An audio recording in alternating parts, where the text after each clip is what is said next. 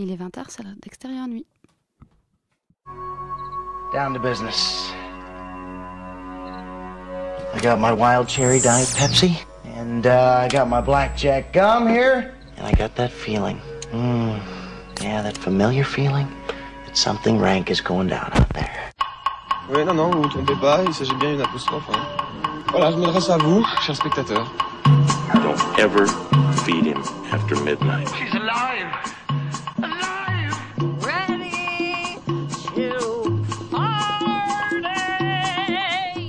Sorry, Dave. I'm afraid I can't do that. I'm a man. Well, nobody's perfect. Qu'est-ce que c'est C'est pas quoi faire.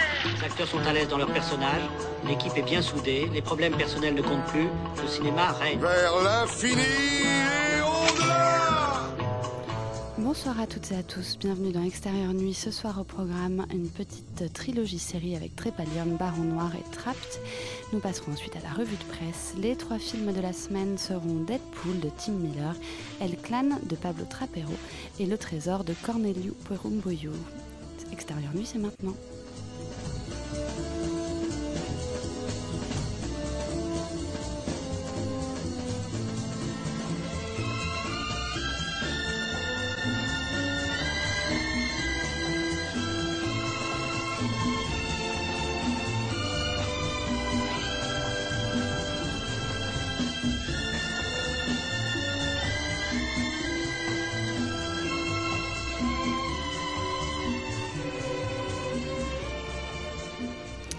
Bonsoir à tous, bonsoir à toutes. On commence maintenant avec la trilogie série que je vous annonçais tout à l'heure. On va d'abord parler de Trépalium, qui est une série originale euh, diffusée sur Arte depuis la semaine dernière, euh, par euh, trois fois deux, deux fois trois épisodes, pardon, donc jeudi dernier et jeudi demain. Ce- C'est une série écrite par Antares Bassis et Sophie Yeh. Elle raconte l'histoire dans un futur proche d'une société dans laquelle euh, 20% de la population serait active et 80 inactive, et, la, et, la, et cette, euh, ces deux populations seraient séparées euh, par un mur. Euh, Eugène, qu'as-tu pensé de Trépalium? Alors, je suis allé jusqu'à l'épisode euh, 5. Euh, je trouve que c'est une série euh, d'anticipation comme Arte a essayé de le faire ces dernières années avec Real Humans, et- sauf que eux, cette fois, c'est eux qui, le- qui la produisent.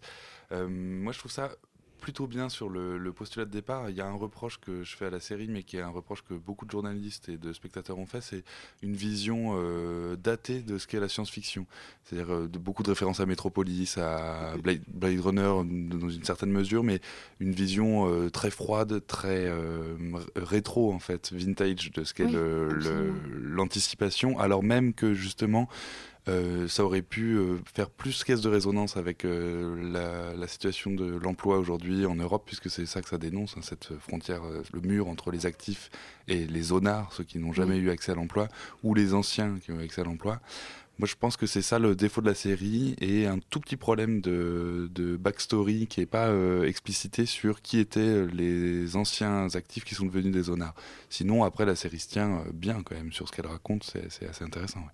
Oui, et puis euh, moi, ce que je trouve euh, plutôt pas mal, euh, c'est euh, le parti pris politique quand même de la, de la série, même si euh, ce que disaient les, les deux créateurs de la série dans un, dans un entretien, je crois, euh, à Télérama ou au Monde, je ne sais plus, où ils disaient que bah, leur- leurs ambitions avaient quand même été un peu revues à la baisse parce que il avait fallu condenser tout ce récit en seulement six épisodes. Bon, alors après, c'était la commande, hein, ils le savaient pertinemment, mais c'est quand même un projet que les deux créateurs ont depuis une dizaine d'années. Et on a reproché à la série de, balayer un peu certains thèmes, mais je crois que malheureusement, c'est un peu, euh, c'est un peu euh, le, lot euh, des gens qui ont dû réduire à, six épisodes cette, cette, cette histoire. Moi, je, trouve effectivement dans ce que tu dis sur le fait que la, série soit très rétro, effectivement, on peut, on peut le lui reprocher, ça, ces espèces de petits gadgets un peu rétro-futuristes qui donnent l'impression que la série a été faite. A été imaginée dans un futur proche, mais en même temps sans jamais réussir vraiment à se projeter dans un, dans un vrai futur, comme pouvait euh, très bien le réussir Bienvenue à Gattaca, qui est d'ailleurs un de leurs, euh, un de leurs, euh, comment dire, une de leurs références. Qu'est-ce que Qu'est-ce que tu en penses? Mais moi, je pense que du point de vue de la production, de toute façon, je pense qu'ils ont dû réfléchir à limiter euh, les cadrages, puisqu'en fait, finalement, on, est, on voit très peu l'extérieur, ce que, ce que représente la réalité de ce monde. C'est-à-dire qu'on est souvent en gros plan, euh, les personnages sont pris euh, chez eux ou dans des Mhm. lieux de travail, justement. La zone est réduite, mais on l'imagine beaucoup plus vaste, puisqu'elle représente 80% de la population. Ça, c'est intéressant. Après, c'est vrai que du coup, ce décor donne un côté glacial à la série et que les personnages en fait ont du mal, euh, les personnages sont un peu euh, monolithiques à l'intérieur de, de, de ce décor, c'est-à-dire qu'ils ont du mal à se déplacer, c'est pas qu'ils ont du mal à se déplacer, mais c'est que souvent dans les récits d'anticipation, il y a ce problème de personnages euh, généralement euh, supérieurs, personnages qui dirigent, dominateurs, qui sont euh, très froids, même d'ailleurs les personnages sont très articulés dans, le- Mhm. dans leur façon de, de se mouvoir, et ça c'est un problème qui, puisqu'ils sont humains, il y a pas, il y a une différence entre les deux populations, mais les deux populations sont humaines. Il n'y a pas euh, des robots, il n'y a pas une caste Oui, dirigeante. il n'y a pas de différence d'essence voilà. entre euh, les zonards et les, Entre les zonards et et les les- travailleurs, enfin les actifs. et les travailleurs. Et on trouve la crasse dans la zone et on trouve cette hyper propreté euh, un petit peu rigide et parfois un à la longue sur la série Un peu caricaturale, un peu hein. caricaturale, moi je trouve. Bon, euh, ça vaut quand même euh, la peine d'être vu. Juste moi, une chose qui m'a un peu gênée euh, pour le moment, alors j'ai pas vu la série en entier, c'est cette espèce de personnage double. Il se trouve qu'il y a un personnage dans les actifs qui s'appelle Thaïs Garcia et chez les Zonards, une, femme qui s'appelle Isia. Isia est donc une Zonarde qui a été élue grâce à une espèce de loterie nationale à aller travailler chez les actifs pour faire les basses besognes en, en somme. Et ces deux femmes, en fait, euh, sont interprétées par la même actrice. Et donc, euh, euh, cette, parfaite identité physique va permettre à l'une et, enfin, à, l'une et à l'autre d'intervertir leur, position dans la société. Je trouve ça à la fois intéressant et en même temps un peu... un un peu trop facile quoi dans la dans la dans la dramaturgie et dans le dans le système de la série. Bah, c'était très intéressant sur le, le postulat de départ parce que c'était ce qui donnait une très bonne euh, base d'enjeu narratif à la Mm. série, c'est d'avoir ce double qui était à la fois, euh, puisqu'elles sont, oui, c'est la même actrice, donc elles se ressemblent comme deux gouttes d'eau, qui était à la fois dans le monde des actifs et dans le monde des zonards. Le problème, c'est que sans spoiler la série, euh, à partir de l'épisode 3, euh, c'est complètement évacué, puisque un de ces deux personnages-là Va disparaître. Et donc, euh, tout ce qui aurait pu être intéressant sur la structure du double de- dans la série, sur la structure de l'é- de- du miroir entre ces deux sociétés, disparaît puisque du coup, il n'y a plus d'enjeu, il n'y a plus de mystère. Et le- et le- l'enjeu se porte autour d'un personnage qu'on a peu vu, qui s'appelle euh, Jordan, si je me souviens bien, qui est l'ex-mari et le père de. de Ethan, il s'appelle. Ouais, le père, le père de. Pardon.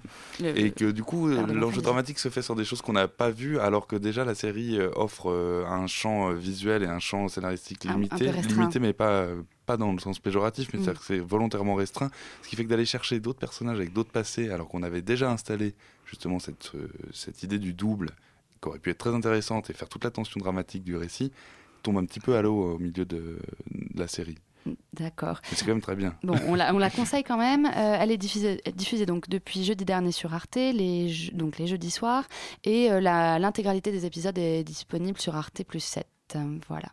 On passe maintenant à Baron Noir, qui là pour le coup est une création originale de Canal+, avec Nils Arestrup et Kad Merad, euh, entre autres, euh, et Anna Mouglalis aussi. Grand retour d'Anna Mouglalis. Euh, alors Eugène, qu'est-ce que qu'est-ce que ça raconte exactement et qu'est-ce que tu en as pensé de cette espèce de alors un House of Cards à la française, je pense que c'est un peu euh, idiot de le dire comme ça parce que je pense pas que la série se présente comme telle. En tout cas, je pense qu'elle se présente comme une concurrente féroce du futur Qui va apparaître euh, sur les écrans de Netflix euh, au mois de mai.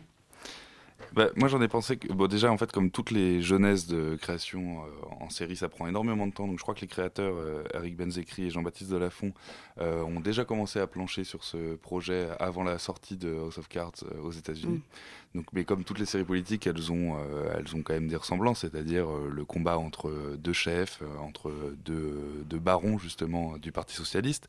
Moi je trouve que c'est très étonnant à voir parce que c'est une série euh, physique. En fait, c'est une série qui filme le, corps politique à la fois dans son ensemble et dans l'individu.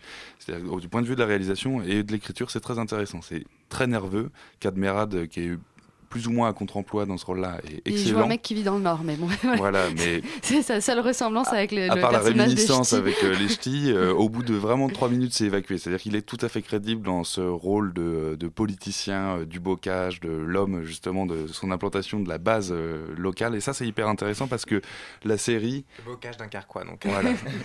Et la série, euh, en fait, euh, a, a cet intérêt de filmer euh, le- ce qu'est la- l'activité politique à la fois sur justement les- l'élection locale qui compte particulièrement chez les socialistes et ce qui se passe à l'Élysée. Donc en fait, on a une opposition entre euh, deux personnages, donc euh, Cadmerade et euh, Philippe Ricvert, interprété par Cadmerade, et le président Logier, interprété par Nils Arestrup, qui se détestent et en même temps qui ont compris ce que c'était que le, jeu de la politique. C'est-à-dire que ils se font les pires crasses. Euh, Ricvert est inarrêtable. Et en même temps, euh, on comprend que tout ça est un jeu. C'est-à-dire qu'ils comprennent, même si ça finit à la fin par une assez belle fin d'ailleurs dans l'épisode 8, on comprend qu'ils ont intégré des règles de ce jeu-là. Et bref, ce qui est intéressant, c'est euh, cette, euh, cet aller-retour entre justement Dunkerque et Paris, entre le mandat local et la mandature suprême qui est l'élection présidentielle. Et euh, qu'est-ce que tu dirais hum, des personnages qui gravitent autour de cette, de cette espèce d'entité double en fait de ce... Est-ce qu'on peut déjà considérer que ces deux personnages-là sont une espèce de d'une seule entité à deux têtes, comme on peut le voir parfois euh, dans, House of, Cards, où euh, Francis et sa femme en fait sont deux personnages mais en même temps une seule entité, ou est-ce que euh, pour le coup c'est vraiment un duel ouvert et il n'y a pas de, y a pas, a pas de, y a pas de corps unique entre ces deux personnages? Et qu'est-ce que tu dirais du, reste de l'arène Est-ce que c'est est -ce réussi? Est-ce que c'est ça... C'est très réussi et c'est marrant, on en parlait euh, pour Trépalium juste avant, c'est très réussi à part le fait que, encore une fois, euh, la caméra étant toujours en gros plan, l'arrière, le, réel de la série défile un petit peu derrière eux et on a du mal à accrocher à ça. En revanche, c'est pas du tout une série qui, euh, c'est ça qui est très intéressant, c'est que c'est pas une série qui part dans des, des, des circonvolutions métaphysiques sur ce qu'est le double ou, ou l'alter ego ou l'antagoniste, puisqu'en fait c'est un trio justement. Anou Mouglalis qui joue Amélie Dorandeux a un vrai rôle dans la, dans la série, ça qui est très intéressant. Et c'est ça qui fait le jeu des retournements politiques, c'est-à-dire que c'est l'ennemi juré au départ de Philippe Ricvert, et très vite elle se Ça devient retourne. sa meilleure copine. Ça devient pas sa meilleure copine puisqu'elle est investie en fait à la, à la, comme premier secrétaire du Parti socialiste. Et moi je trouve que l'arène est assez bien vue parce qu'on a à la fois les technocrates, les élus euh, de- du terroir, comme on appelle ça. Et ça c'est très intéressant parce qu'il y a une énergie en permanence dans cette série, quelque chose vraiment. C'est pour ça que je pense que c'est une série qui filme le corps de ce que c'est le corps de l'acteur, mais comment il incarne le politique. Et ça c'est très intéressant. À travers les syndicalistes, on comprend immédiatement les enjeux. C'est une série qui est très bien dramatisée. Ça on en a besoin en fiction française parce que justement ça s'étend pas. C'est peut-être un petit peu d'ailleurs le, le défaut de la série au final, c'est que parfois c'est peut-être surdramatisé. On aimerait bien s'arrêter euh, sur euh, certains enjeux de la Mhm. série. Et il y a un tout petit, pro- à moi, à mon goût, il y a un petit problème de temporalité, c'est qu'on ne sait plus très bien où on est. Parce qu'ils ont voulu parcourir un, parcourir un mandat très peu de temps après l'élection, euh, vraisemblablement, du président Logier, et on en arrive pas loin de la fin euh, au bout de huit épisodes. Et ça, c'est un tout petit 5 problème. ans en 8 épisodes, c'est peut-être un peu, euh, un peu trop ambitieux. Ouais, ça c'est un- le problème de la série. Mais sinon, c'est vraiment euh, un super divertissement aussi, et c'est ça qui est très intéressant. Et puis surtout, c'est réaliste. C'est une série très réaliste, malgré des enjeux dramatiques poussés au, au maximum. D'accord. Bon, alors ça, ça passe le. Enfin, euh, Baron Noir, pardon, passe le. est diffusé hein, le lundi soir sur Canal. Et voilà, j'imagine qu'en VOD, il doit, le- la, la série euh, intégrale doit déjà être disponible. Les abonnés de Canal Play. Voilà. Euh, on passe maintenant à Si vous voulez voir les rides de Anna Mouglalis de près. On passe maintenant à Trapped, euh, Oui. qui est donc une série fin- finlandaise, si je ne me trompe pas. Islandaise. Islandaise, pardon. Islandaise, qui, elle, est diffusée sur France 2 depuis 10 jours maintenant. Ouais. enfin, voilà. Euh, et on sait que euh, la série a connu euh, une grosse baisse d'audience euh, en deuxième soirée, mais c'est un peu toujours fait, comme je vais ça. revenir dessus. Raconte-nous tout, Pierre. Car la série n'a pas fait 90%, 90% de parts de marché comme en Islande. Donc effectivement, c'est une série islandaise faite par euh, visiblement le star de la série et du cinéma islandais que je ne connaissais pas personnellement, qui, Qui s'appelle Balthazar. Balthazar ah, Kou- Koum- je vais pas me risquer dans les noms islandais parce qu'il y a beaucoup, beaucoup de personnages dans la série qui ont des, des noms euh, imp- impossibles à prononcer.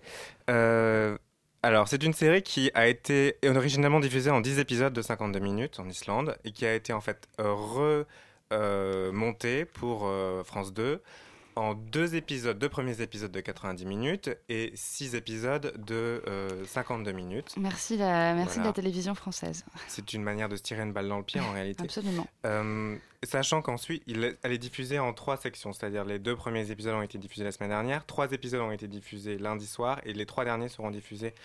euh, donc il faut quand même euh, oui, prendre mais son à, souffle, la, hein. c'est à la mode Voilà. Arte aussi. Voilà. trois épisodes de 52 minutes. Voilà, il faut prendre soir. euh, son souffle. Pour... Donc, alors, je vais rentrer dans le vif du sujet. La série donc se passe en Islande, sept ans après un incendie qui a coûté la vie à une fille euh, du village, parce que ça se passe euh, à l'opposé de Reykjavik, si vous arrivez à situer Reykjavik dans, Dans vos têtes. dans, votre géographie personnelle, dans un village de 600 habitants, euh, et dont l'absence, en fait, la mort, hante le village depuis 7 ans. Il se trouve que au moment où un ferry arrive du Danemark pour débarquer dans ce village-là, euh, parce que l'Islande a été colonie danoise, je rappelle, pendant, pendant 5 ou 6 siècles, c'est assez important dans la série, euh, euh, on retrouve un torse dans le fjord. Euh, et le ferry va rester bloqué dans le port sans que les passagers puissent en descendre, puisqu'on va vite penser, enfin l'équipe hum, de police judiciaire qui va être mobilisée sur place, qui, qui consiste en fait en trois personnages, pense qu'en fait le corps a été balancé, tronçonné, puis balancé depuis le ferry, donc le tueur se trouve dans le ferry. Euh, Huis clos sur un ferry, donc. Exactement. D'accord. Huis clos sur un ferry. Se rajoute à ça une énorme tempête de neige parce qu'on est au mois de février et la police judiciaire de Reykjavik ne peut pas arriver en renfort pour l'enquête euh, dans le petit village. Donc en fait, la série se construit, ce que j'en ai vu parce que je ne l'ai pas vu intégralement, euh, autour de trois personnages qui vont mener cette enquête dans le village. Puisque au bout du deuxième épisode, on se rend compte qu'ils arrivent à identifier euh, à qui appartient ce torse, on retrouve un autre membre, et on se rend compte que la personne, en fait, euh, le tueur se trouve vraisemblablement en dehors, enfin dans le En- village et en pas dehors du dans le ferry. ferry. Donc, mais il n'empêche que ça reste un huis clos parce que les conditions météorologiques sont tellement désastreuses que euh, finalement on se sent comme enfermé dans ce village et à l'intérieur qui est par ailleurs encerclé de montagnes. Donc il y a, une impression d'étouffement qui se dégage très fortement de la série. Donc on l'aura compris, c'est essentiellement une série d'ambiance parce qu'en fait euh, le déroulé euh, de ce que je vous ai résumé est très lent. Elle est assez mal cadencée, il faut quand même dire ce qui est.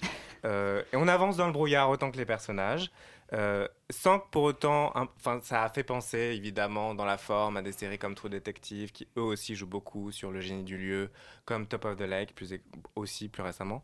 Euh, sauf que les dialogues dans ces cas-là et la mise en scène étaient assez brillants et Mhm. rattrapaient ce qu'on pouvait en tout cas éprouver comme de la lenteur chez le spectateur. Là, c'est pas le cas. Euh, les dialogues sont assez banals. Il y a un aspect très rhétorique, c'est-à-dire que les, pays- les personnages et les enquêteurs avançant dans le brouillard, ils se disent mutuellement, ils se passent la parole en disant Est-ce que tu crois que. Oui, je pense que. Mais tu, cro- tu croirais pas que c'est plutôt ça? On va aller voir là-bas. Et puis la caméra suit le personnage, et puis ils vont aller voir là-bas, puis ils vont revenir. Donc il y a, y C'est un une série didactique, mais trop didactique, très quoi. didactique.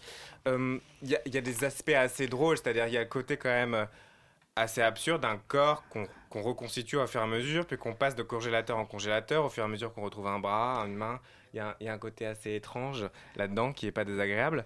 Et il y a la beauté aussi quand même du paysage islandais qui fait la force de la série, mais qui ne rattrape pas malheureusement l'intrigue D'accord. qui s'échappe. Bon, eh bien, encore un mardi soir euh, la semaine prochaine sur France 2 pour avoir euh, froid Un et pour soir, être. concurrent lundi, pardon.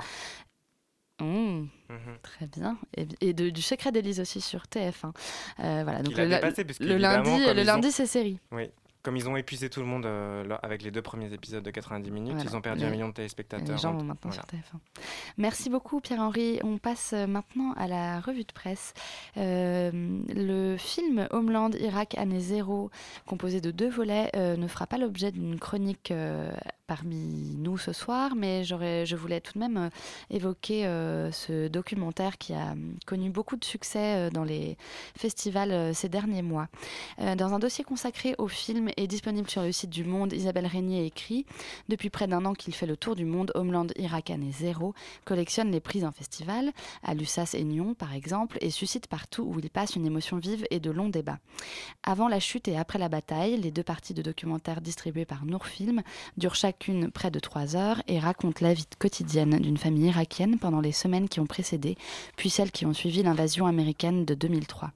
Le réalisateur Abbas Fadel explique dans un entretien au Monde toujours Je souffrais de la représentation qu'on donnait de l'Irak en Occident. Je n'y retrouvais ni le pays ni les hommes. 25 millions d'Irakiens étaient sans visage. À l'instar d'Isabelle Régnier, Mathieu Macheret, dans un article aussi du Monde paru en date du 9 février, convoque Serge Danet. Mathieu Macheret rappelle que tout au long de l'année 1991, le critique Serge Danet consacre dans ses colonnes de Libération et d'ailleurs de nombreux articles à la couverture médiatique, plus précisément télévisuelle, de la guerre du Golfe. Ce qui a frappé tout le monde face à ce télé-Irak bombardé, c'est la disparition des images. Car, précise Serge Danet, plus loin, nous entrons dans une période où l'image n'existe plus que du point de vue du pouvoir, c'est-à-dire d'un champ sans contre-champ. Ce contre-champ eût été, selon l'auteur, de montrer non pas le fantasme de la guerre en direct, ni ses visuels robotiques de missiles pleuvant sur les toits de Bagdad, mais la vie de tous les jours et ses lieux intérieurs et extérieurs, foyers, rues, boîtes de nuit, pour attester que l'autre, le peuple irakien, avait bien un visage et pas forcément celui de Saddam Hussein. De, des, 120, des 120 heures de rush accumulées, le cinéaste tire une grande fresque qui nous parvient près de 10 ans après les faits. Abbas Fadel, franco-irakien installé en France depuis ses 18 ans, qui d'ailleurs fut l'élève de Serge Danet à l'université, a pris l'invective de son maître au sérieux. Douze ans plus tard, en février 2003, alors que la coalition menée par les États-Unis s'apprête à lancer une nouvelle offensive contre l'Irak sous le prétexte de dénicher des armes de destruction massive, le cinéaste revient au pays avec une caméra légère et se met à filmer les membres de sa famille. Partout, tout le temps et à travers, et à travers eux, ce quotidien irakien dont nous savions si peu de choses, qui faisait jusqu'alors tant défaut. Euh, vous pouvez lire l'entretien d'Abbas Fadel, Je me sens comme un survivant d'ailleurs, toujours dans le monde. Deux mois après l'assaut américain qu'il a vécu depuis la France, Fadel, re- Fadel reprend le tournage, retrouve les mêmes personnes, les mêmes lieux, ébranlé par un choc terrible dont il est encore difficile de prendre la mesure. Le film, qui, le film qu'il tire des 120 heures de rush accumulées, grande fresque qui nous parvient près de 10 ans après les faits, est découpé en deux parties selon la chronologie du tournage, un avant et un après ce point aveugle qu'est la guerre. Mathieu Macheret conclut en disant Il y a là tout un héritage néoréaliste rossellinien si cher à Danet, comme l'indique le sous-titre du, film, en référence à Allemagne Année de Roberto Rossellini, datant de 1948. À ce titre, les images d'apparence fragile, domestique, qui prêtent si peu le flanc à l'épate, ne sont si belles, si justes qu'à mesure de leur anonymat, de leur dépouillement, par cette façon de ne jamais ornementer ni griffer le réel d'un autorisme surplombant. Un autre film documentaire, celui de Thierry Michel et Colette Breckman, est d'actualité cette semaine puisqu'il est sorti en salle aujourd'hui. Euh, il s'agit du documentaire consacré à, un médecin appelé euh, un médecin Denis Mukwege euh, qui est un médecin congolais qui a beaucoup aidé les qui est venu en aide aux, femmes pour les reconstruire après des viols donc le, le, film est sorti aujourd'hui en France et Abibou Bangré dans, le, dans Télérama, euh, dans un article d'aujourd'hui, euh, explique, alors qu'il sort en salle en France le film de Thierry Michel, L'homme qui répare les femmes, portrait radical de Denis Mukwege, gynécologue engagé qui secourt les victimes de viols au Congo, a été interdit pendant quelques semaines au Congo justement, avant que le gouvernement ne se ravise. Euh, les journalistes Cordelia Bonal, dans un article de Libération en date du 26 novembre 2014, avaient déjà parlé de de, ce documentaire. Et euh, Clarisse Schick, dans un article du 8 septembre 2015, pareil dans Libération, explique euh, parce qu'à ses yeux, il, il salit l'image de l'armée, Kinshasa a refusé la diffusion du documentaire consacré au docteur Denis Mukwege qui répare les victimes de viols. Euh, je rappelle que le gouvernement congolais avait refusé la, diffusion de ce, documentaire. C'est le ministre de la Communication et porte-parole du gouvernement, Lambert Mende, qui avait justifié cette interdiction donc au mois de septembre en indiquant il y a une volonté manifeste de, nuire, de salir l'image de notre armée et aucun pays au monde ne peut le tolérer. Il parle de calomnie contre l'armée et explique Nous connaissons des soldats qui sont morts dans les combats, nous ne pouvons pas accepter qu'ils soient accusés de viol. Et pourtant, il avait expliqué ça donc à Jeune Afri au, magazine Jeune Afrique. Et pourtant, euh, le, documentaire est édifiant et euh, les articles de Cordelia Bonal et, et um, Clarisse Schick le sont tout autant. Donc je conseille la lecture de ces articles. On passe maintenant à la musique et on écoute Continental Shelf de Viet Cong.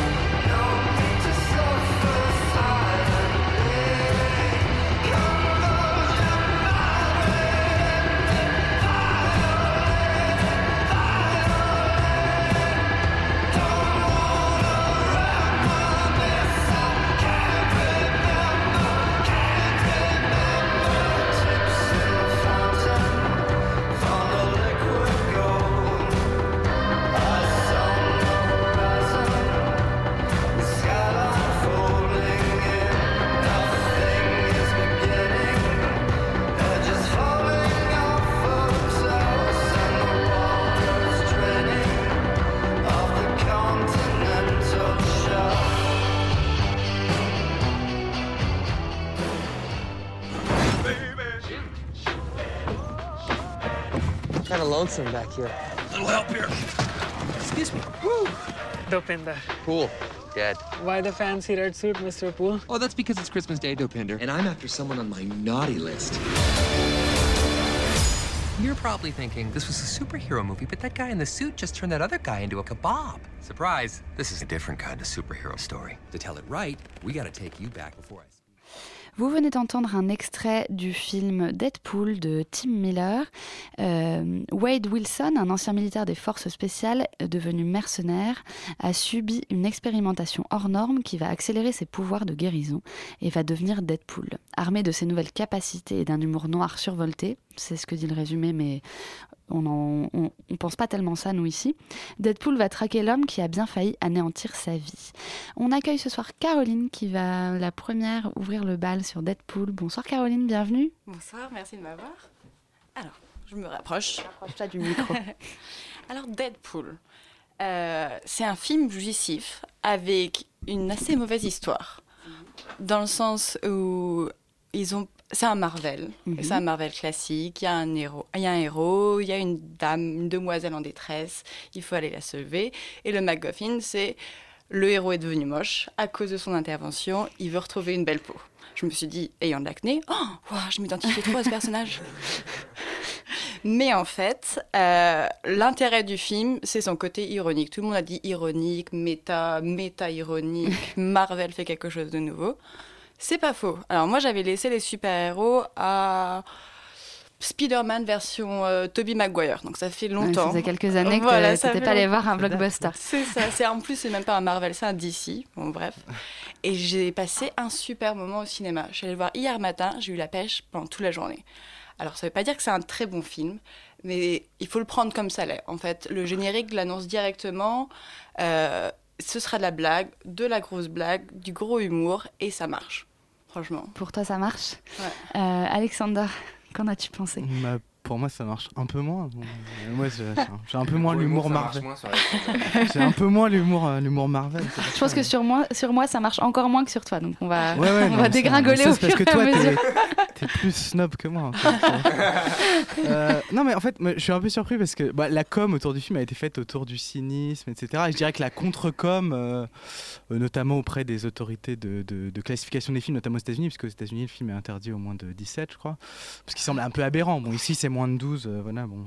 Cela étant, moi, j'emmènerais peut-être que je vais moi, un peu ligue pas de vertu, mais moi, j'emmènerais, moi, j'emmènerais pas ma petite sœur de 12 ans voir ce film. Voilà, Non, mais bon, pour des raisons, pour des raisons euh, personnelles. Je tiens Euh, à ce qu'elle sept soit bien élevée, voilà, c'est tout. Euh, tout va bien. Non, non, mais, non, mais en fait, et donc la, la- la contre, je dirais, euh, communication a été faite autour du fait que, euh, mais comme pour plein de films, je dirais, comme euh, autour de Kikas par exemple, parce que on a dit à un moment que le film allait ressembler un peu à Kikas. Bon, évidemment, euh, bon, moi je trouve que Kikas c'est très nul, mais. mais euh, c'est pas aussi nul que Deadpool. non, je, je sais pas, je sais même pas, mais, mais, euh, mais disons que, que euh, dans Kikas, il y avait des aspérités un peu, il y avait une sorte de, de baston un peu russe, parce que c'était des héros sans super, enfin un super héros sans super pouvoir, bon voilà. Mais là, euh, euh, bah du coup, il faudrait juste se défaire du regard moral, c'est-à-dire que c'est un truc moral qui fait qu'on vante le cynisme de Deadpool, c'est un truc moral qui fait qu'on parle de la violence, etc. On parle toujours d'un terme qui est la violence graphique, la violence, le graphisme, ça fait pas de mort, enfin ça, ça fait pas mal, donc faut arrêter de dire ça, c'est soit, enfin faut prendre la fiction un peu au sérieux. Et c'est un peu le problème de Deadpool, c'est-à-dire que la fiction, euh, bon, le film brise le quatrième mur, c'est-à-dire que Deadpool, son originalité, c'est qu'il sait qu'il est dans une fiction, euh, il s'adresse directement au spectateur, euh, il sait qu'il est par ailleurs, un de ses, un de ses pouvoirs, c'est d'être immortel, donc euh, il sait qu'il sera à l'épisode suivant aussi, c'est-à-dire qu'il Mm. sait, enfin, il sait tout ça, disons qu'il maîtrise toutes les coordonnées du jeu. Il n'est pas sur de- un siège éjectable, quoi. Non, mais et il a- devrait- il, prend pas, il prend pas de risque. Non, mais disons, la suite logique des choses, c'est qu'il soit le metteur en scène du film, quelque Mhm. part. Or, il ne l'est jamais. C'est-à-dire, c'est quelqu'un dont l'impression qu'il ne fait que passer dans le film. C'est-à-dire, il vient faire coucou, il vient dire des choses, etc. Mais jamais on a l'impression réellement euh, qu'il est euh, à, à- à l'initiative de l'action. Et, et on- je dirais que rien n'a de conséquences euh, vraiment concrètes dans le film. C'est-à-dire que le- le- son super pouvoir d'immortel, là, rend tout à fait impossi- un- un- improbable. pff, Enfin, euh, rend inconséquent tout le film. C'est euh, l'inverse des, X- des autres X-Men, enfin, euh, puisqu'il fait partie de l'univers X-Men. C'est l'inverse d'un autre d'un X-Men comme avec qui il est en, en- en rivalité permanente, c'est-à-dire Wolverine, qui lui aussi est censé être, avoir été rendu immortel par l'adamantium, etc. Enfin, bon, je vais pas faire le, le geekos, mais, mais voilà, en gros. Mais, mais non, mais ce qui est vraiment plus frappant dans le film, c'est que euh, c'est un film qui est à la fois complètement li- libéral et autoritaire. C'est-à-dire que c'est un film qui, du coup, ne devrait connaître aucune limite, aucune frontière, etc. Mm. Et on a l'impression que c'est un film très contrit qui se passe dans deux, trois espaces différents, où jamais on invente un espace euh, un peu, un peu qui, qui serait modifié par le, par le fait que le, le metteur en scène serait à l'intérieur de l'action.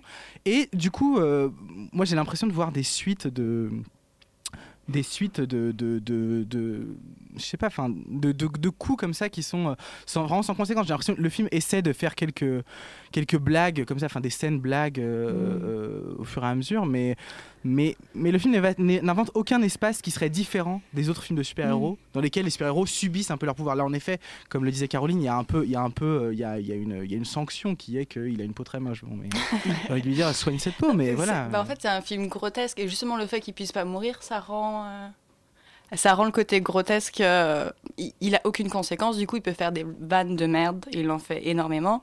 Et c'est plus un film de sketch à l'humour American Dad qu'un Marvel euh, 100%. Oui, ça, c'est vrai que ça se distingue un peu du, du, du tout Mm. venant de Marvel. Bah, je sais pas si c'est pour le voit- meilleur, moi honnêtement je préfère d'autres Marvel à celui-là. mais- Bah, moi, ça me fait marrer de voir un super-héros qui pisse, qui rote et qui se fait envoyer une balle dans le cul. Oui, mais c'est toujours dans les euh, limites du bon goût, c'est-à-dire que Ah bah, cette, bah, vanne, ouais. cette vanne dans Oui. le cul, finalement, je veux dire, Mm. j'ai l'impression que ça pourrait être ailleurs, euh, ce serait pareil. Je- moi, C'est juste l'occasion de faire un bon mot. J'ai vraiment le sentiment, alors je, je vais être vraiment, euh, à mon avis, beaucoup plus euh, virulente que vous. C'est-à-dire que déjà sur le plan de la, hum, sur le plan dramaturgique, enfin sur le plan de- de- du récit, euh, j'ai l'impression quand même de, de, enfin surtout les, les, allez, disons la première heure, d'une espèce de truc totalement dilué, sans queue ni tête, sans aucun intérêt. Euh, pareil pour, euh, pareil pour euh, le, les- l'image. Enfin, c'est-à-dire que c'est une espèce Ah, de très, ramassis. ouais. C'est extrêmement très, très laid. C'est extrêmement laid. Et en plus, c'est une espèce de ramassis de toutes petites scènes coupées. euh, coupées, coupées, coupées, coupées, coupées, comme si euh, on regardait une, une sorte de, de compilation de pubs. D'ailleurs, il, il fait très souvent euh, référence à la publicité. Il dit que, euh, je sais plus ce qu'il dit que oui, la vie, euh, la vie, euh, c'est pas que, c'est pas que les 5 minutes de bonheur qu'on nous montre dans les pubs ou je sais pas quoi. Enfin bon, voilà pour vous donner un peu le niveau. Et à côté de, en plus de ça, pour ne faire qu'aggraver le cas de ce, de héros mal élevé, on, est, on a quand même en face de soi une espèce d'hétéro-beauf euh, comme. Bon, comme souvent on voit, mais là comme rarement on avait vu euh, dans l'absence absolue de censure. Enfin, c'est-à-dire que quand même, enfin, je suis navrée, c'est vraiment pas très chic, mais je vais le dire quand même. Euh, au début du au début du film, il y, a une- il y a une grosse euh, bagarre, voilà, et euh, Deadpool fait avaler un allume-cigare à un de ses un de ses opposants, un de ses ennemis, et il lui dit j'ai pas l'habitude de le dire, mais là, je te conseille de pas avaler. Je suis désolée, mais enfin quand même, c'est d'un niveau, enfin c'est consternant de conneries et de vulgarité et de misogynie, mais enfin c'est abouti quoi. Sa femme, elle est en porte-jartel ou à poil la moitié du temps, et à part à part euh, dire qu'elle est super contente euh, de coucher avec son mari qui, avant d'être laid, est une espèce de figure euh, de, de, de bellâtre, euh, elle, elle- elle est totalement, euh, elle est totalement, euh, ça c'est un fantoche quoi cette femme, et surtout on lui donne, on lui colle une image qui est quand même, je trouve encore pire que ce qu'on peut voir habituellement. Mais bon, après ça n'est que mon avis, mais euh, Oui, moi je pense que c'est plutôt, enfin ça c'est plutôt quand même assez, assez convenu, enfin l'image de la, de la, de la femme, euh, y compris l'homophobie du film. Enfin, oui. Aussi, mais enfin, je, alors je vois pas très souvent enfin, de Marvel. je veux dire, euh, c'est, c'est- Je je vois pas très souvent de Marvel, je vois pas très, très souvent de films de, de super-héros. Et le dernier que j'ai vu euh, était, euh, était euh, Superman, qui pour le coup est totalement puritain. Donc, Et qui est tout aussi. euh, Enfin, qui est mauvais pour d'autres raisons, je trouve. Mais oh, on avait, enfin, il avait le mérite de pas être euh, graveleux comme là, comme là le film peut l'être. Et vraiment. Enfin, il y a des trucs graveleux drôles. Enfin, Judd Apatow fait des trucs graveleux plutôt drôles. Mais là, j'ai l'impression que c'est Non, mais c'est marrant qu'il relève du même univers, enfin de l'univers des X-Men, qui eux plutôt ont toujours porté un propos, bon, sinon progressiste en tout cas, euh, Prétendument, non euh, choquant, enfin, voilà, je veux dire, prétendument voilà, pas choquant. un peu neutre, je dirais. Ouais, mais à mon avis, ça parle à son audience aussi. Enfin, c'est pour Ah oui, oui, non, des, mais des c'est- Bah oui, jeunes ça parle à son audience, mais c'est bien dommage qu'on parle comme ça, euh, qu'on parle comme ça aux gens tout le temps, quoi. Donc voilà, c'est mon coup de gueule de la semaine. Je suis désolée, je suis pas contente. Euh, merci Caroline, merci Alexander. On va passer à El Clan. Alors, El Clan, c'est un film de Pablo Trapero. Euh, euh, Pierre-Henri, est-ce que tu peux nous résumer euh, l'intrigue Oui, de ce fait, film argentin? L'intrigue est assez simple. Sur fond de transition démocratique, c'est un bien grand mot, euh, en Argentine dans les années 80, le, le film suit le parcours euh, d'un clan familial, El Clan donc, qui, dont l'activité principale consiste à programmer les enlèvements de membres de la bourgeoisie euh, de Buenos Aires. En réalité, le film se focalise plutôt sur la- le fonctionnement patriarcal de ce, de ce milieu familial, puisque la figure principale du film, c'est euh, le père, qui trône en patriarche et qui, donc, lui, euh, organise principalement les, les enlèvements euh, très ciblés en fonction, en général, des connaissances de son fils, de son fils aîné, Alejandro. Donc, il y a toute une, une- la question de la transmission de, de ce patrimoine familial charmant qui, est en jeu aussi dans le film, puisque lui euh, le souscrit totalement à cette activité euh, peu, peu recommandable, mais totalement, tout, tout à fait, tout- carrément, même. tout à fait, tout à fait lucrative, qui lui permet à un moment donné dans le film d'ouvrir son magasin de planches de surf. Donc, Là où il y a de la gêne, il n'y a pas de plaisir. Donc euh, voilà. Euh, le- moi, j'ai beaucoup, beaucoup aimé le film. Je trouve le film est très intelligent dans sa construction. Le film est, est construit sur un immense flash- flashback, c'est-à-dire qu'il reprend à son compte le déroulement même de la transition démocratique. Il s'ouvre sur des images d'archives dans lesquelles en fait le président, enfin le dictateur plus exactement argentin, annonce une période de purge en fait dans l'administration argentine euh, pour euh, pour en fait euh, mettre un terme à ces enlèvements qui étaient monnaie courante à l'époque en Argentine. C'était quand même un pays assez dangereux dans les années 80. Et ce que je trouve très... Donc le film joue à fond la carte vintage dans sa photographie, dans sa reconstitution, dans sa bonne son, de façon plutôt belle. D'ailleurs, le, réalisateur a reçu le Lion d'Argent à Venise euh, pour euh, ce film. Il en est à son 17e, donc c'est pas non plus un novice. Euh, et, il mêle à la fois l'aspect d'un film historique, l'aspect d'un film de genre, puisque c'est aussi un thriller dans lequel on se prend totalement au jeu, puisque tout, tout évidemment se passe bien jusqu'au moment où euh, un élément exogène à la structure familiale va arriver dans la structure familiale, puisque le fils aîné va tomber amoureux d'une jeune fille. Euh, et, là, en fait, ça va se transformer en tragédie. C'est un peu euh, le système clanique qui, qui, en fait, va imploser de l'intérieur. Et tout ce qui, en fait, était parfaitement huilé jusqu'alors commence à se déliter jusqu'à la tragédie finale, que je ne révélerai pas ici. Alexander, tu en as pensé quoi, toi? Ouais, je suis un peu surpris. Que... Enfin, j'étais un peu surpris par la vie de Pierre-Henri en fait. Je sais dire bon, c'est vraiment, vraiment pénible à suivre. Et en fait, non. bon, du coup, on on peut pas être d'accord tout le temps. Mais euh, euh, non, mais bah, je sais pas. Enfin, moi, je suis un peu. Moi, je l'ai vu à Venise justement euh, quand, euh, enfin, avant qu'il ait le Lion d'argent du coup. Mais euh, ouais, j'ai- l'impression, enfin, Trapero, bon, comme disait euh, euh, Pierre-Henri, c'est pas un novice, mais il a toujours eu cette tendance à prendre des très très gros sujets, des sujets bien bien lourds, euh, ou en tout cas qui sont vecteurs de spectacle, je dirais. Carancho, l'affaire des arnaques à l'assurance sur les accidents de bagnole, c'est pas vraiment un sujet de première importance pour moi, mais bon, mais, disons qu'en tout cas, c'est un sujet qui, qui, qui porte en lui, bon, un- une, une odeur de soufre, de scandale, etc. Et c'est toujours fait avec un style un peu, un peu, un peu lourdin. Enfin, moi, je trouve un peu lourd. euh, bon, Spectacle, euh, ouais. Avec beaucoup de démonstrations de force, etc. Il y a des facilités de montage qui rendent le Ouais, film bah très oui, séduisant, euh, évidemment. bah, euh, alors, je sais pas si c'est. bah, soit ça séduit, soit ça agace. C'est toujours un peu le, le- le- le- le truc problématique. C'est les, les scènes où euh, le héros, le jeune héros, baise pendant que euh, les autres se font, euh, se, font, se font enlever, etc. Disons, moi j'ai toujours du mal avec cette idée qu'il y a la rançon, que la rançon du plaisir, c'est le déplaisir de quelqu'un d'autre, etc. Ça me semble des, des manières très mécaniques de voir, une distribution de, de- des places qui me semble toujours un peu problématique. Mais, mais bon, après, euh, et, et même ce côté un peu rock'n'roll du film. euh, euh, Enfin, disons, redouble en fait là. C'est soit il distribue de manière mécanique le plaisir et le déplaisir, c'est-à-dire il fait augmenter le plaisir de l'un, on fait baisser le plaisir de l'autre. Soit c'est on Le plaisir, tu veux dire les gens qui sont enfermés dans la on- cave Oui, non, enfin, je veux dire, on, on- on abaisse. Enfin, je veux dire, voilà, enfin, on, on produit du plaisir chez l'un là où l'autre euh, se prend du plaisir.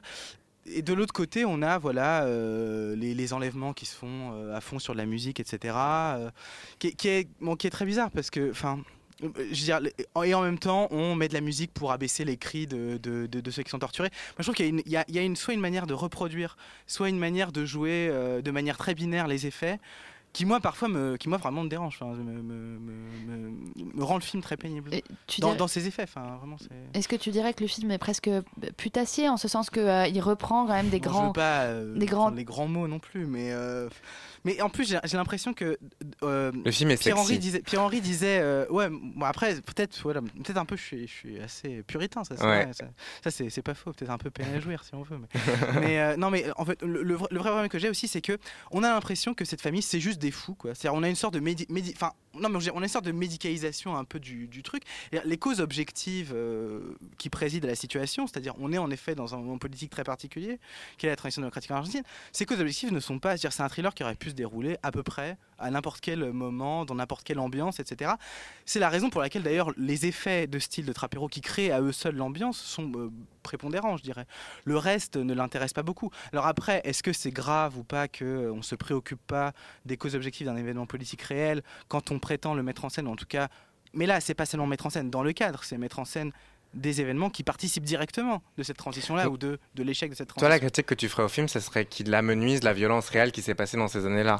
Mais je pense pas que ce soit vraiment pas- le point de si- Trapero. Moi, si ce qui m'a vraiment intéressé dans le film, c'est la question de la domesticité. Cette domesticité très étrange qui met en place avec ce- le père, ses fils, et puis la mère qui est un peu absente, mais avec tout le monde, en fait, vivant autour de, cette, de, ce- de ce système criminel, mais de façon tout à fait quotidienne et de façon tout à fait normalisée. C'est-à-dire, il y a quelqu'un qui crie à la cave, on et, et du coup, le, le film, pour moi, a un côté évidemment assez rock'n'roll, mais aussi un, un côté assez absurde et assez drôle, en fait. Mais, c'est- cette, mais cette, euh, cette ce schéma-là, disons, il est compris très très rapidement en fait. C'est-à-dire, moi j'ai l'impression aussi que le film empêche toute compréhension un peu fine. Je trouve que le film manque vraiment de finesse, euh, peut-être pas analytique, mais disons un peu quand même. C'est-à-dire que même dans la description qu'il fait, la description semble assez grossière, un peu englobante, comme ça on comprend assez vite comment ça marche. L'élément perturbateur dont tu parlais, c'est-à-dire le jeune héros qui tombe amoureux d'une fille, ça perturbe euh, un peu, puis euh, pas tant que ça, finalement, je veux ça perturbe scénaristiquement, mais dans le fond, moi j'ai l'impression que ça empêche toute compréhension différenciée des personnages, y compris. C'est-à-dire, ça empêche, alors qu'il y a des nuances visiblement à l'écriture entre les personnages, la manière dont les scènes sont montrées, dont elles sont montées, empêche toute compréhension différenciée de, chacun d'entre eux, et euh, du coup, on a, a l'impression de voir les mêmes scènes qui se répètent, même si le film repose beaucoup sur la répétition, et par moments, il peut être drôle ou amusant, etc. Et ces effets un peu séduisants sont assez réussis, euh, je le reconnais. Mais sinon, j'ai l'impression que le film n'avance pas beaucoup et il n'avance qu'à coup de, de coups de théâtre, un peu comme ça. Bon, eh bien, vous vous ferez votre avis en allant voir El Clan. Euh, on écoute maintenant Sun- Sunday pardon, de Kenny Graham and His Satellites.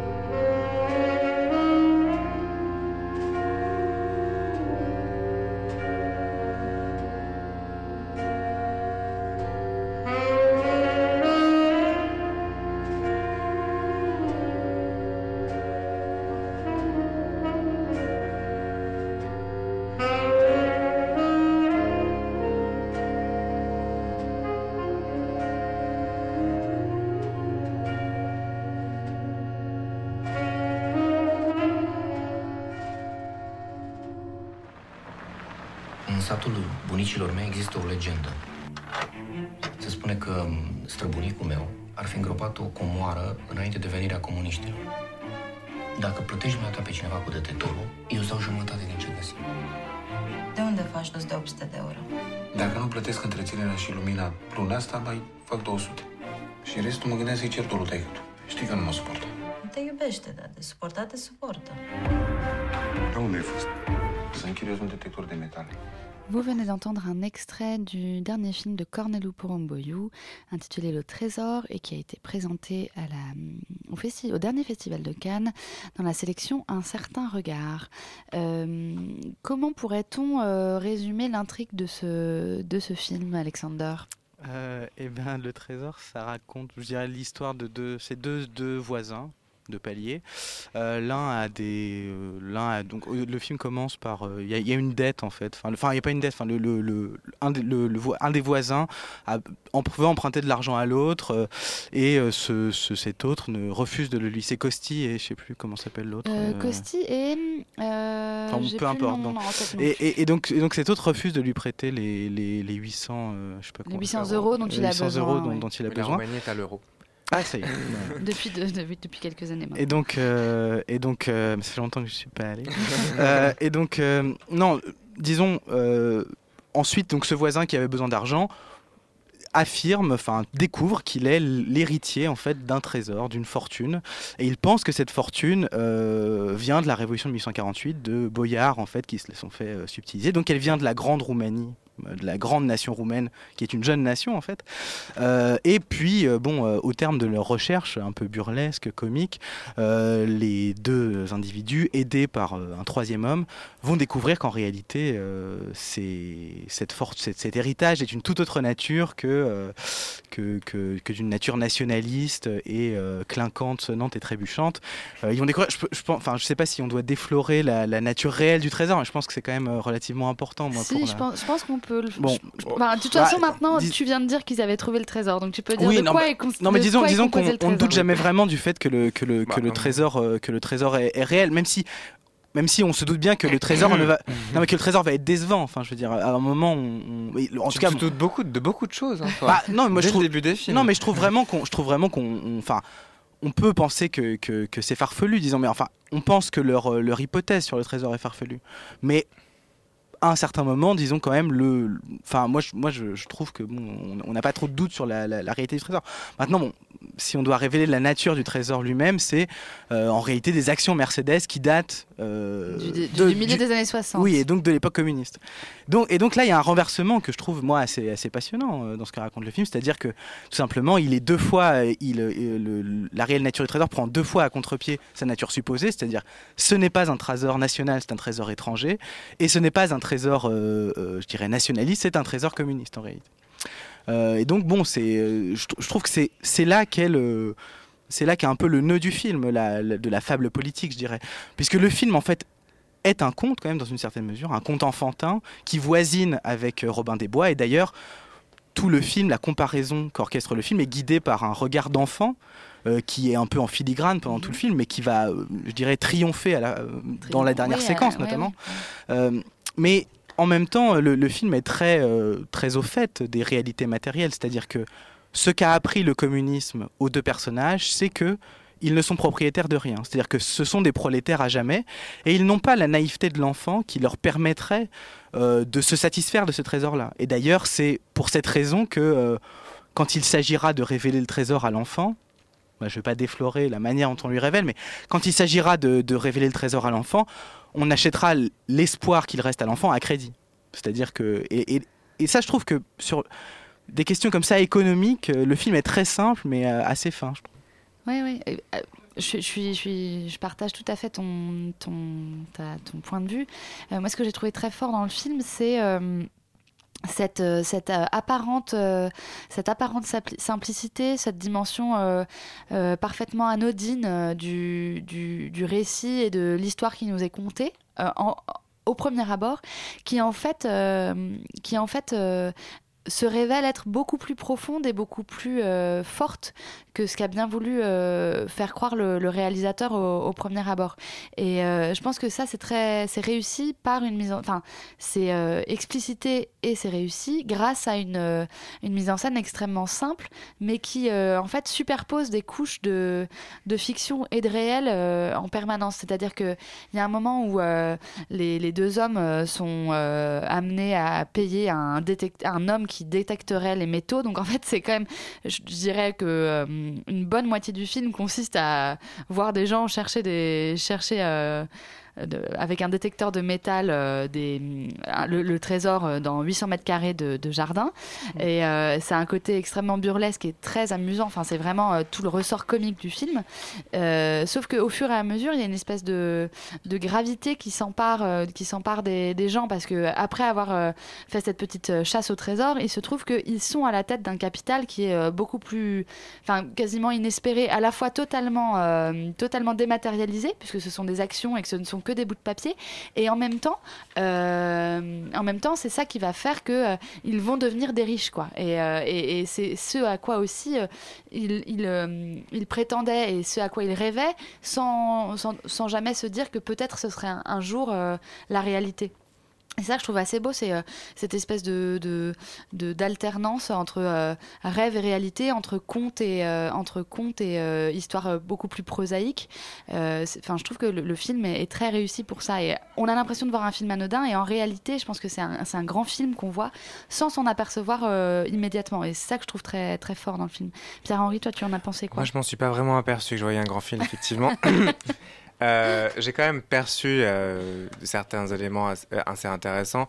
Je trouve que l'hist- l'histoire, effectivement, est racontée de façon très simple, mais peut-être de façon un peu trop simple pour moi, qui fait que je suis resté assez en dehors, notamment parce que, contrairement à ce que dit Alexander, on ne sait pas vraiment s'ils vont euh, trouver le trésor. C'est quand même une immense chasse au trésor, ce film. Et ça creuse jusqu'à la minute. Le film dure 1h39, ça creuse jusqu'à la minute 1h20. Voilà, voilà à peu près. hein. 25, quoi. Donc, euh, voilà. Euh, Il y a quand même toute une belle métaphore qui court le film, c'est celle de, au fur et à mesure que l'on creuse de la terre, on creuse aussi l'histoire du pays. Et on se rend compte que dans ce domaine, qui est aussi un domaine abandonné, qui a été spolié à la famille d'un des personnages, dans lequel il retourne pour trouver ce trésor, il y a des choses qui se sont passées, qui sont assez incertaines d'ailleurs, puisque l'histoire de la Roumanie est encore à explorer, même pour quand il s'agit de sa propre histoire. Et, euh, le fait qu'évidemment, il découvre un, trésor qui soit en contradiction complète avec l'idéologie communiste euh, qu'a vécu euh, la Roumanie pendant toute la seconde moitié du XXe siècle euh, est assez fort et assez beau. Ça dit beaucoup aussi de la dématérialisation euh, de la fortune aujourd'hui, enfin de ce qui fait la valeur en tout cas. Absolument.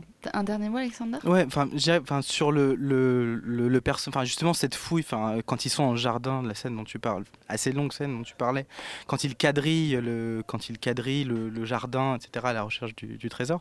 Je crois que les deux personnages, ce qu'ils, ce, ce dont ils se méfient dans l'idéologie communiste, je pense que ce n'est pas de l'idéologie elle-même en fait, c'est de son aspiration à quelque chose de scientifique. C'est-à-dire, c'est de à la fois de de son côté euh, certain et en même temps, comme toute science, de sa part de doute, je dirais. C'est-à-dire que ce, dont, ce qu'il ne tolère pas, quelque part aussi, c'est le doute. C'est l'empirisme. Enfin, ça, Oui, c'est vraiment la- la- Bah, je, sais, je le sais pas, je- tâtonnement, je, quoi. pense en tout cas que ce n'est que c'est pas l'idéologie qui Ils ont peur que l'État leur rebute, euh. aussi. hein. Je pense, je pense que c'est pas, c'est, c'est pas du tout l'idéologie qui, euh, qui, les, qui, les, qui, les, qui les rebute. Je pense que c'est plutôt euh, cette aspiration à la scientificité et c'est le, et c'est le doute qui pourrait s'ins- s'installer en eux. Merci beaucoup. On va passer maintenant à la passerelle, n'est-ce pas, Alexandre? Alors, ce soir, c'est tout foutre en air. Passons à la passerelle. Passons à la passerelle. Qui, je- qui vient? Qu'est-ce qui se passe? Ah là là, une émission formidable avec Nicolas Kerr qui n'est autre que, euh, à mon humble sens, l'un des tout meilleurs chanteurs de rock de ces 20 dernières années en France, le chanteur de Ponyhawks notamment, qui sort un album solo. Le- L'album s'appelle Les Faubourgs de l'exil. Il est avec nous et il y aura un live avec même dedans du violoncelle. Eh bien, C'est mon premier violoncelle à la radio. C'est vrai Oui. Eh Et les- à la semaine prochaine, euh, chers amis. Mais oui, à la semaine prochaine. Merci beaucoup. Euh, on se retrouve donc mercredi prochain. Et d'ici là, portez-vous bien et bonne émission.